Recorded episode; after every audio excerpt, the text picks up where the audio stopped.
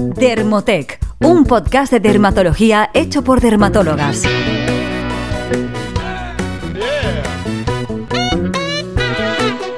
Bienvenidos a un nuevo episodio del podcast de Dermotec, un podcast sobre dermatología, estética y cosmética hecho por dermatólogas. Ya sabéis que en nuestro podcast os enseñamos a cuidar de vuestra piel y de la de los demás. Yo soy la doctora Andrea Allende y en el podcast de hoy tenemos también a la doctora Inés Escandey. Hola Inés. Hola Andrea, ¿qué tal? Pues muy bien, hoy vamos a tocar un tema que parece muy sencillo, pero sobre el que se han dicho muchas cosas erróneas durante mucho tiempo y además es que yo creo que están muy arraigadas y que incluso los dermatólogos nos hemos ido creyendo algunas es la piel seca y la hidratación facial. Sí. La piel seca es una de las grandes preocupaciones del consumidor de cosméticos hoy en día, yo diría incluso que es la que está más presente. Y la mayoría de las veces que un paciente nos pregunta por un cosmético, no sé si a ti te pasa, este suele ser en primer lugar la crema hidratante.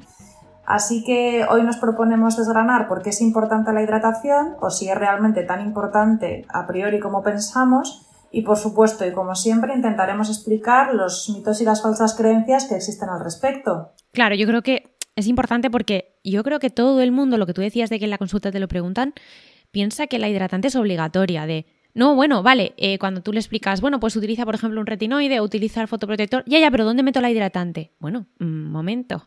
¿Hace falta la hidratante en todo el mundo? Pues quizá no, ¿no? Pero, pero bueno, eso es lo que vamos a intentar explicar hoy, como tú decías. Eso es, parece que siempre está como integrado que hay tres pasos, ¿no? De la fotoprotección, la hidratación y la limpieza. Y la hidratación, pues quizás, como veremos en el podcast de hoy, no sea tan importante. Pero yo creo que igual podemos empezar por una obviedad, ¿no? Que, que merece la pena definir. ¿Qué es la piel seca? Claro, bueno, yo creo que aquí tenemos que hacer una distinción. Para empezar, ¿qué nos dice el marketing que es la piel seca? ¿no? Porque esto es lo que muchas veces nosotras hablamos de que no nos gusta clasificar.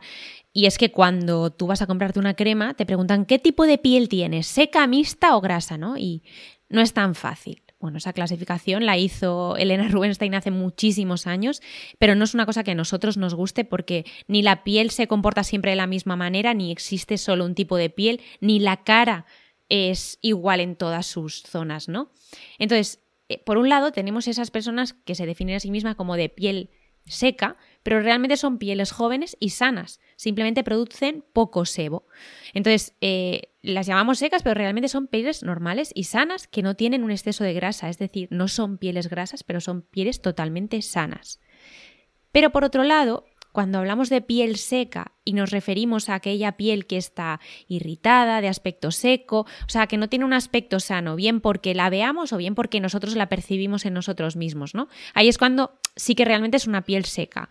¿Por qué? Pues lo que pueden pasar son dos cosas. Una, que haya una alteración de la función barrera que hace que la piel esté deshidratada, es decir, que la piel pierda más agua de la que debería por varios motivos. Por ejemplo, hay algunas enfermedades como la dermatitis atópicas en, los que esto es muy frecuente y, se produce de forma constante, no solo en la cara, sino en el resto del cuerpo.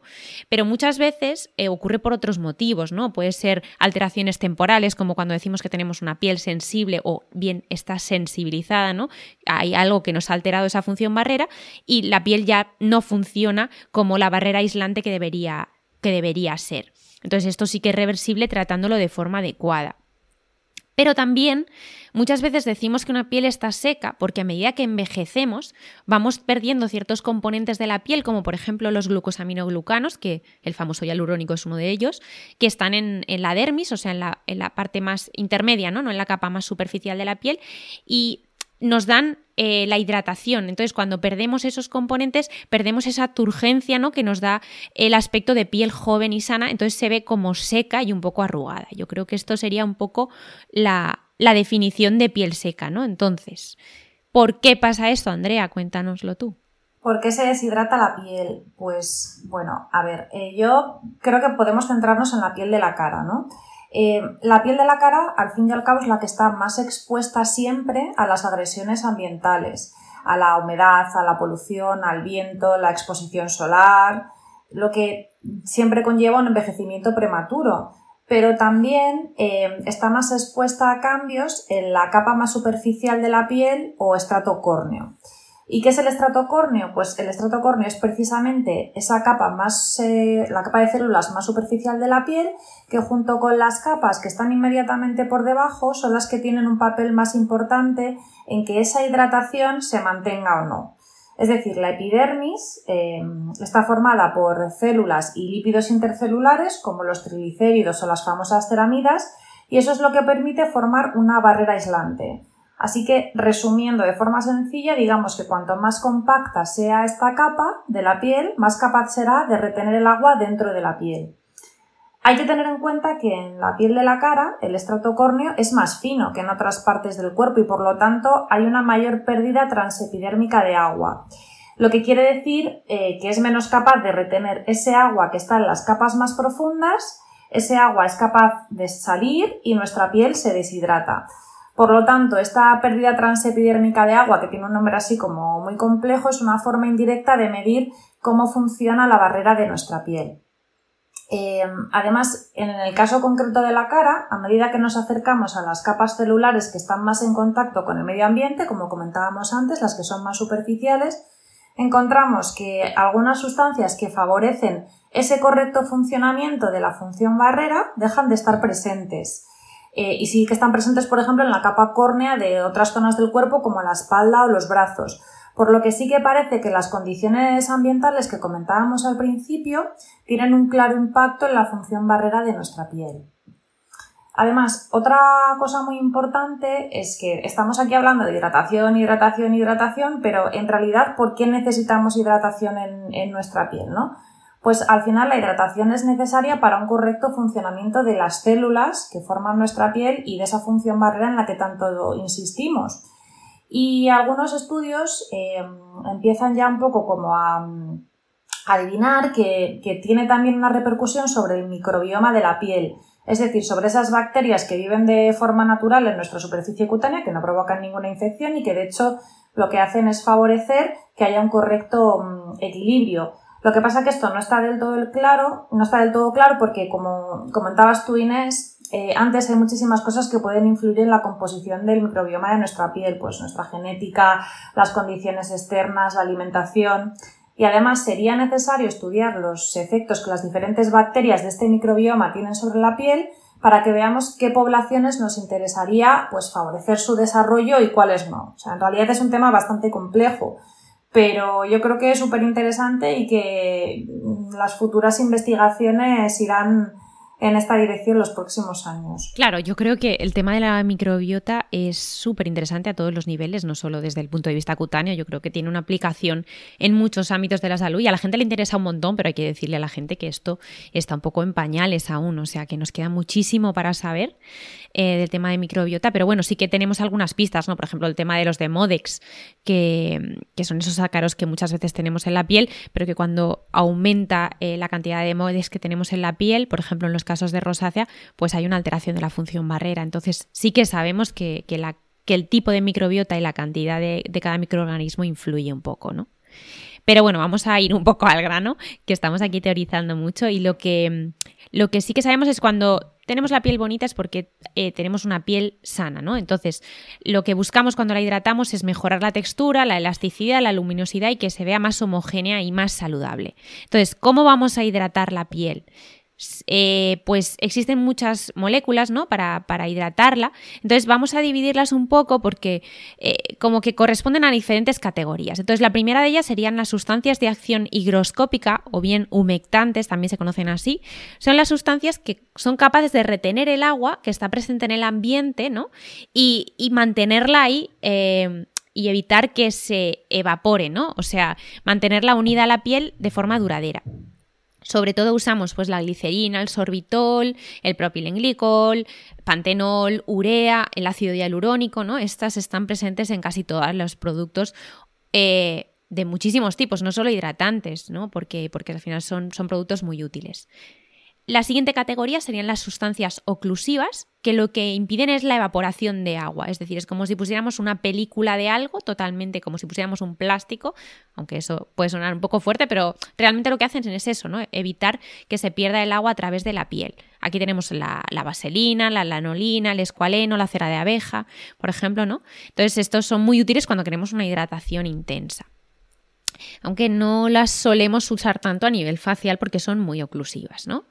Las siguientes serían las sustancias emolientes. También impiden la evaporación de agua porque hacen como una especie de relleno de todos los espacios intercelulares. ¿no? Es como que refuerzan este cemento que tenemos entre las células, por ejemplo, las ceramidas, las vitaminas. ¿no? Entonces, em, por último, la última categoría serían las sustancias de interacción química, ¿no? Lo que hacen es que favorecen que el agua se una a las proteínas de la membrana celular y son capaces de hacer que el agua se quede dentro de las células del estrato córneo, ¿no? Que es la capa más superficial de la piel, por ejemplo, la urea, los alfa hidroxiácidos o el ácido láctico, y también favorecen una correcta descamación de la piel, ¿no? Que, que no se queden las escamas ahí adheridas, sino que se vayan liberando cuando corresponda.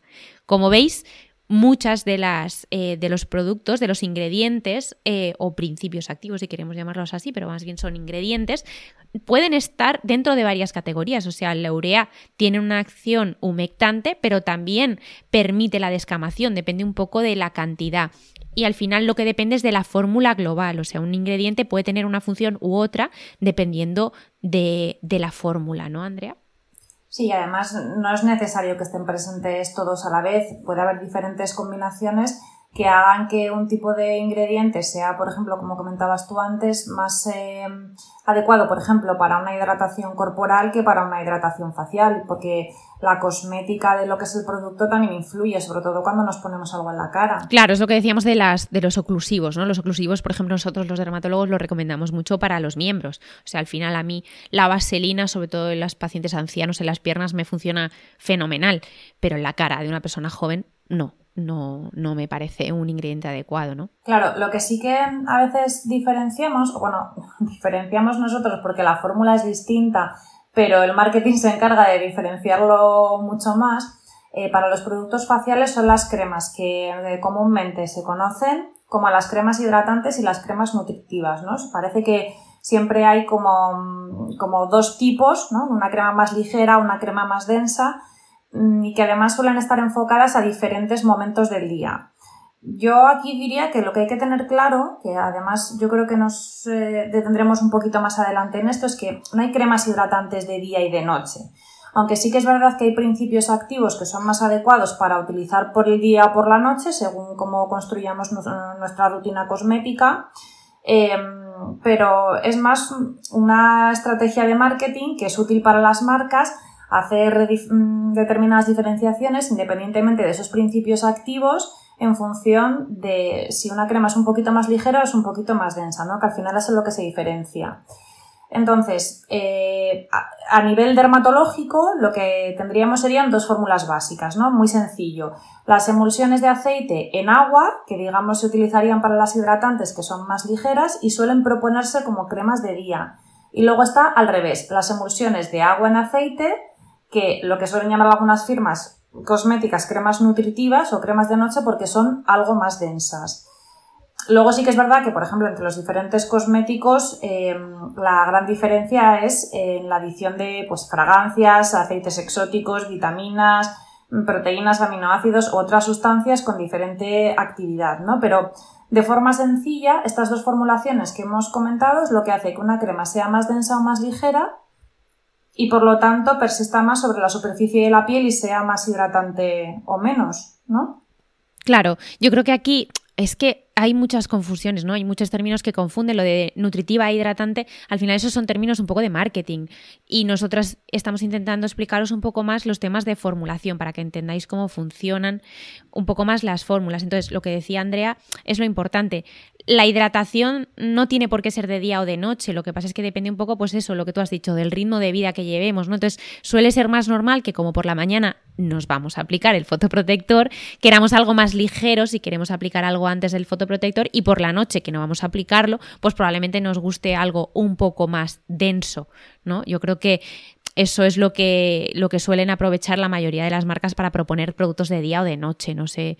Esa es mi impresión, al menos. Está claro, pero al final un poco lo que queremos decir con esto es que no habría ningún inconveniente en utilizarlo al revés. Es decir, que podríamos utilizar una crema de las que se proponen como nutritivas o de noche durante el día si necesitamos ese extra de hidratación o no nos importa esa sensación de llevar la piel como un poquito más cargada, por decirlo de alguna manera, y utilizar una crema más ligera por la noche. Claro. Totalmente. Y luego, em, no, sé qué piensas, porque es verdad que muchos eh, seguidores nos preguntan por los contornos de ojos, ¿no? Eh, porque dicen pues que tienen una, esa zona un poquito más seca, que necesitan unos productos distintos. Y yo en la consulta muchas veces también me canso de, explicar que los contornos de ojos no dejan de ser cosméticos muy muy similares a los hidratantes faciales, a los que se les elimina alguno de los productos que potencialmente puedan ser más irritantes, pues si llevan algún alfa hidroxiácido, beta hidroxiácido o retinol, porque es una zona un poquito más delicada y además esos cosméticos sí que a veces suelen tener un control microbiológico un poquito más estricto, ¿no? Precisamente porque la zona es un poco más, la piel es un poquito más fina. Claro, yo creo que al final es lo que tú dices, son, son muy similares, no son muy específicos, pero es verdad que en, términos de regulación y de...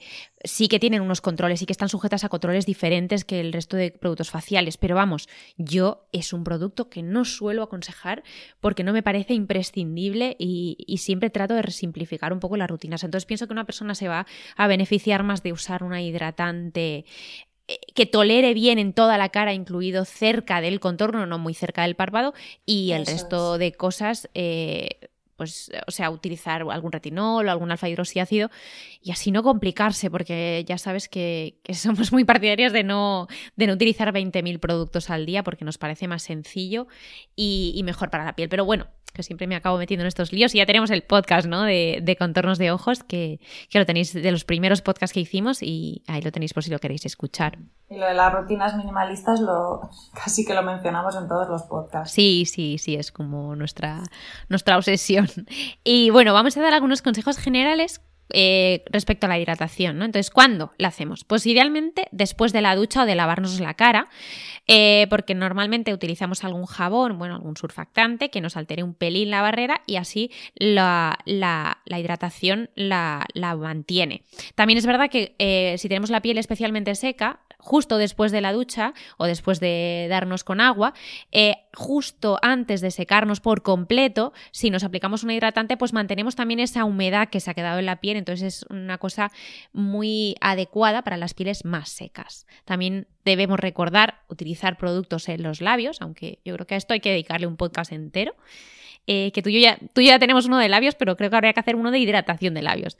Eh, hidratación labial. Sí, sí, totalmente. Y luego exfoliar la piel de vez en cuando, ¿no? Eso sería aconsejable. Lo podemos hacer con exfoliantes químicos o físicos, pero es importante tampoco, no se debe abusar, no hay que usarlos todos los días porque en términos generales no es algo necesario para todas las personas hacerlo a diario. Y luego, fundamental, protegernos de las agresiones externas. La número uno, el sol, pero también están el frío, el viento. Bueno, pues tenemos muchas cosas, prendas de ropa, fotoprotectores. Sí, y luego, por ejemplo, también podríamos eh, mencionar eh, cosas que favorecen la deshidratación, ¿no? Que a veces no somos muy conscientes y, vienen los pacientes y nos dicen, es que yo me pongo crema o, o, hago todo esto bien, pero aún así tengo tendencia a que mi piel se deshidrate, ¿no? Mm, entonces, eh, hay veces que cuando revisas un poquito los, los, hábitos que tienen o los jabones que utilizan, dices, ah, pues es que el jabón que estás utilizando, por ejemplo, tiene unos surfactantes muy agresivos que igual no están adaptados al, al pH de la piel o las características concretas de nuestra piel, ¿no? O pacientes, por ejemplo, que, que se esfolian mucho la piel pensando que eso favorece la renovación y es algo bueno. O una cosa que a mí me pasa muchísimo, bueno, me pasa a mí también que es que a veces utilizamos en la ducha el agua muy caliente, ¿no? Sobre todo en invierno, es súper agradable, pero el agua muy caliente no nos olvidemos de que favorece la evaporación de, de la hidratación cutánea. Entonces es mejor utilizar agua tibia y en verano es en realidad mucho más fácil. Lo que comentábamos de las exfoliaciones, no solamente con productos químicos, sino cuando utilizamos también una piedra pómez o cuando nos secamos con una fricción excesiva Y luego ya, un mundo aparte sería el contacto pues, con agentes que son potencialmente irritantes, ¿no? Los productos de limpieza, fregar sin guantes, eh, algunos productos incluso de peluquería y estética, materiales de pintura para la gente que sea aficionada, pues básicamente los potenciales alérgenos de los que ya hemos hablado en otro podcast que están relacionados con las dermatitis de contacto. Claro. Eh, Totalmente. Eso la gente no lo piensa y al final hay veces que somos nosotros mismos los que nos estamos irritando con cosas que no somos conscientes. O incluso en verano también, lo que yo he dicho de hay que taparse del frío, ya, bueno, pues si nos ponemos una bufanda de lana alrededor de la boca y vamos todo el día con ella, o la propia mascarilla, ¿no? Al final también influye un poco en, la probabilidad de, que tengamos la piel irritada. Pero bueno, eso también es otro podcast. Entonces, eh, algunos eh, datos ¿no? Por ejemplo, ¿cuándo hidratarnos? ¿De día o de noche? Pues lo ideal es que lo hagamos después de lavarnos la piel, como hemos dicho, pero depende, ¿no? Depende de cuándo queramos hidratarnos. Si, por ejemplo, no ese día no vamos a salir de casa en todo el día, es un día nublado y gris de invierno, pues a lo mejor nos ponemos la hidratante por la mañana y por la noche otra cosa. Si no vamos a salir de casa y no nos vamos a poner fotoprotector. Eh, pero vamos, lo habitual es que la pongamos por la noche. Eh, ¿Nos debemos hidratar a diario o cuando nos apetezca? Pues depende como ya hemos dicho, ¿no? Si tenemos la piel especialmente seca, eh, o como ya hemos dicho, un poco envejecida, que ha perdido esa turgencia, pues probablemente lo debamos hacer a diario, ¿no? Porque nos va a dar mejor aspecto a la piel. Mientras que si tenemos la piel sana, pues es muy probable que no lo necesitemos o solamente lo necesitemos después de utilizar algún transformador, como podría ser un retinoide potente o alfa hidroxiácidos, ¿no? Y luego, ¿usamos el mismo producto siempre o tenemos que ir cambiando según la época del año?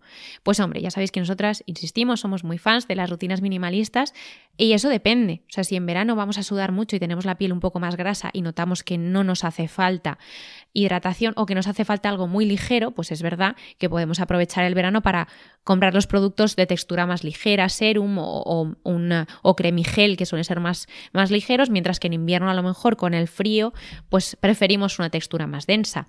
Pero vamos, que no hay productos de invierno y de verano, hay productos para nuestra piel más seca o menos seca, pero no, no hay productos de según la época del año, ¿no? Entonces, dicho esto, vamos a empezar con algunos mitos eh, súper frecuentes que nos preguntáis mucho, aunque creo que ya hay mucha gente en las redes que los desmiente. El primero, eh, beber agua hidrata la piel, ¿no? Que todo el mundo... Esta modelo es guapísima porque bebe mucha agua. Adelante. A ver, la verdad es que estos temas, eh, pues eso es lo que yo decía, ¿no? Cuando al principio decía en el podcast que hay cosas que están muy arraigadas, yo creo que esta es una de ellas, ¿no? Sí, sí, sí. Además, uno esperaría que existieran innumerables estudios sobre, sobre esto, sin embargo, estos estudios son raros en parte porque no se puede patentar el agua, así que es difícil encontrar a alguna marca de agua interesada en financiar este tipo de investigaciones, ¿no? Porque al final el resultado no sería un nuevo medicamento cosmético que puedas vender, sino un agua que ya está comercializada y que, y que todo el mundo compra. Pero sí que es verdad que hay un estudio en el que los resultados fueron bastante contradictorios, ¿no? Que era, resumiendo, tras cuatro semanas eh, ingiriendo agua sin importar el tipo de agua que tomaran los participantes, no se encontró ninguna diferencia en sus arrugas o en la suavidad de la piel. Pero sí que es cierto que esto no quiere decir que la deshidratación no tenga ningún efecto sobre la piel. Es decir, se puede medir el efecto eh, de la deshidratación al examinar la, la, turgencia cutánea, que mide cuánto tiempo le cuesta a la piel volver a su estado normal cuando la pellizcamos o la, o la levantamos. Bueno, eh, yo aquí quiero decir que es lo que tú has dicho exactamente, o sea, que al final cuando alguien está deshidratado y hablamos de, de una condición extrema, ¿no? Pues alguien que viene de correr una maratón o alguien que ayer bebió muchísimo y se levanta de resaca, esas personas son las que van a notar que la piel está afectada, una persona muy mayor y muy enferma que tiene dificultades, ¿no? Para la nutrición.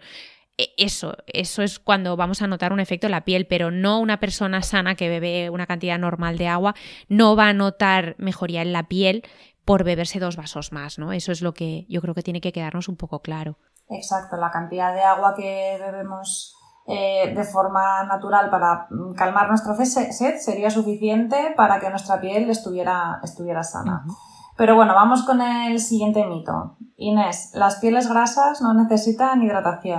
Cuéntanos. Bueno, es que claro, esto es un, esto es un problema porque muchas veces es lo que decimos. Eh, las categorías de piel grasa, piel seca. Mal, ¿no? Cuando categorizamos una piel no estamos entendiendo muy bien cómo funciona. Entonces, piel grasa significa que hay una hiperfunción de la glándula sebácea, o sea que nuestra glándula sebácea produce demasiado sebo. Entonces no funciona del todo bien.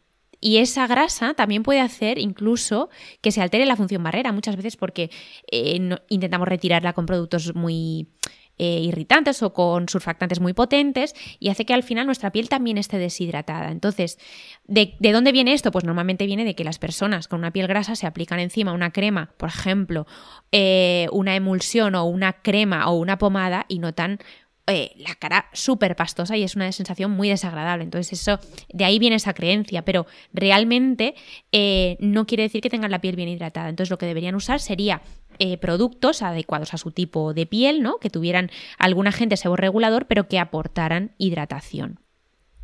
No sé, eso creo que sería lo más lógico, ¿no? Sí, ¿no? Al final es como decir que la grasa es una cosa y el agua es otra cosa distinta. Entonces, en esas pieles más grasas, igual lo ideal sería eh, primero limpiar el exceso de grasa y después lo que tú comentabas, ¿no? O un producto seborregulador que nos aporte también hidratación o incluso alternar un seborregulador con una, con una hidratante.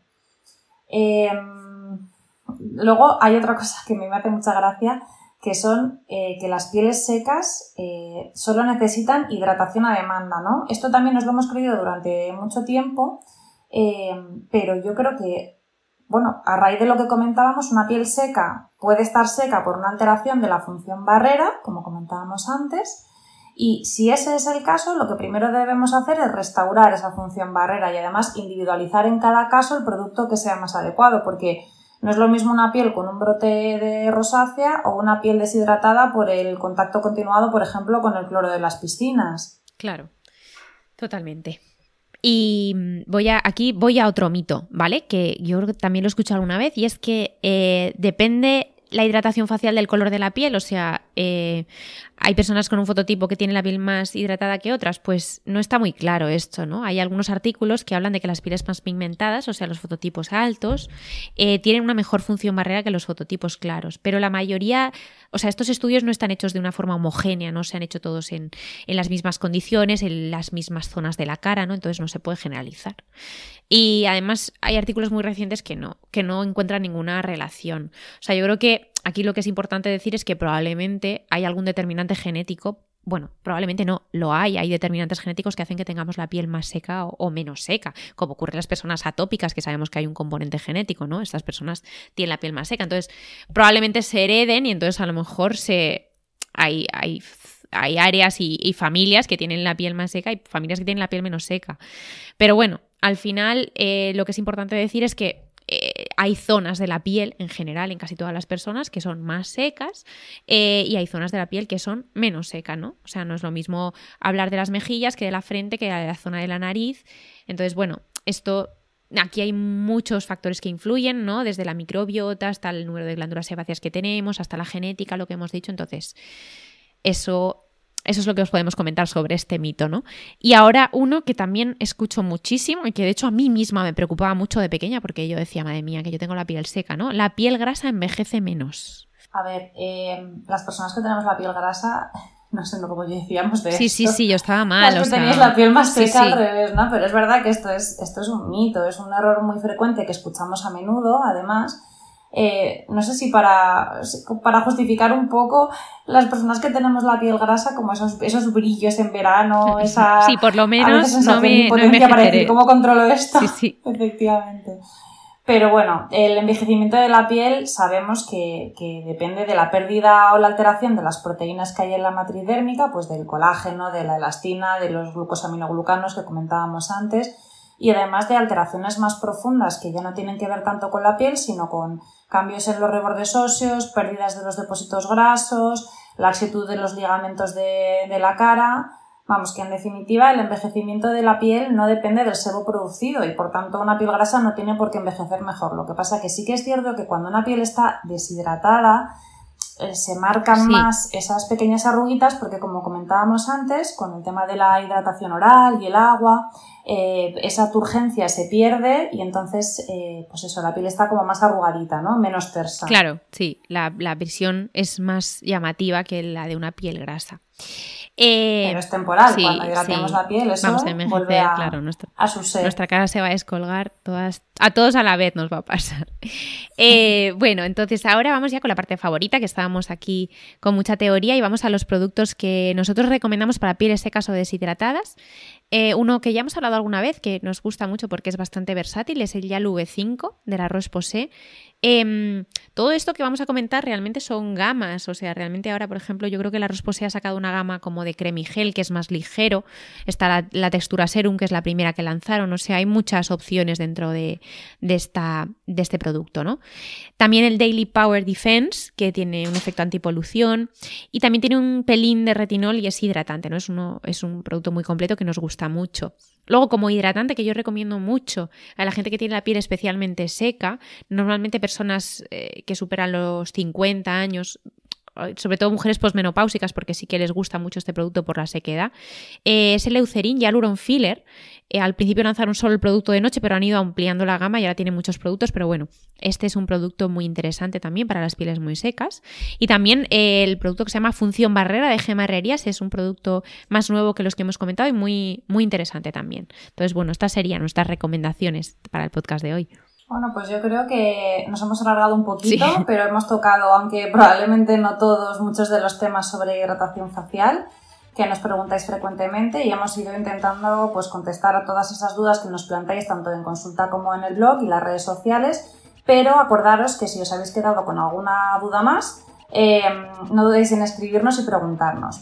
También podéis seguir a nuestro compañero Juan Gavín, es un dermatólogo gallego. Eh, su Instagram es arroba gavindermatólogo si os interesa este tema, porque la verdad es que es muy didáctico y lo explica siempre todo muy bien.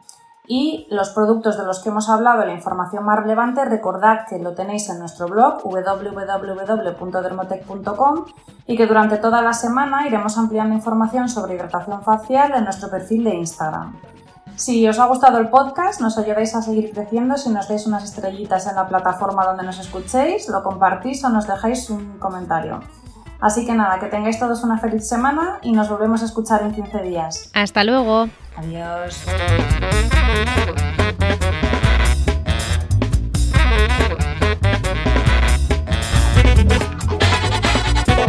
Más información en dermotech.com.